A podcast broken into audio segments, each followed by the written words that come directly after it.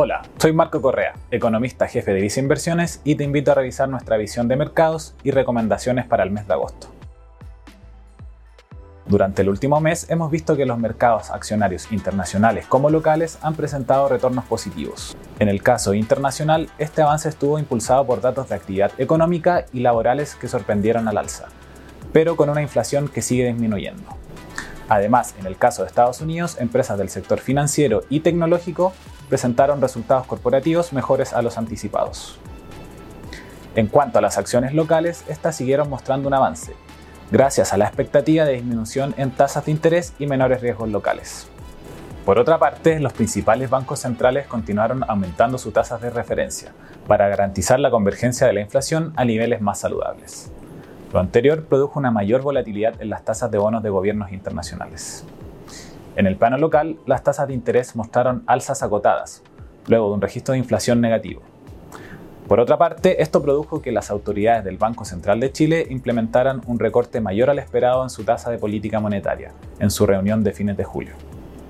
Con todo, estamos viendo que los temores de una mayor recesión han disminuido en el plano internacional, y por otra parte, la inflación continúa disminuyendo en las principales economías.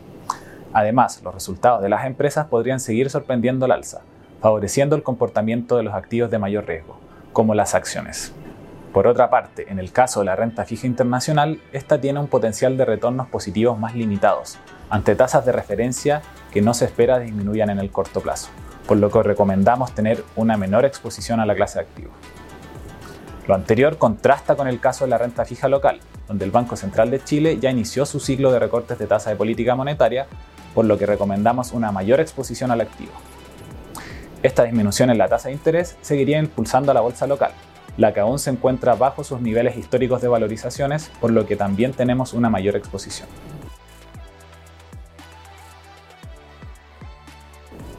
En la renta variable internacional, clase de activo donde se puede tener exposición a través del fondo Visa Acciones Mundo Sustentable, recomendamos tener preferencia por mercados de países emergentes, en particular de Latinoamérica, ya que estos se encuentran más adelantados en su ciclo económico y muestran valorizaciones más atractivas que sus pares de países desarrollados. En relación con la renta variable local, recomendamos tener una posición selectiva en el mercado accionario local, con preferencia hacia compañías con positiva dinámica de resultados. Es por esto que tener inversiones en fondos activos como el Visa Acciones Chile Activo se hace cada vez más relevante al momento de invertir.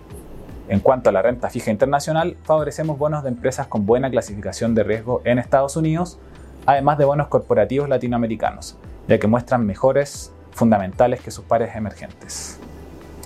Fondos como el Vice Renta Global y Vice Bonos Latam reflejarían estas preferencias.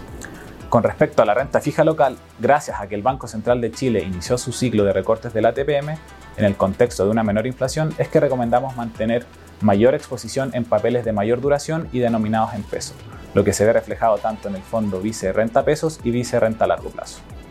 Recuerda suscribirte a Invertir Simple by Vice Inversiones en Spotify y YouTube para saber más de nuestras recomendaciones. Y para invertir, te invitamos a canales digitales en bancovice.cl slash inversiones desde la app Banco Vice o contacta directamente a tu ejecutivo de inversión.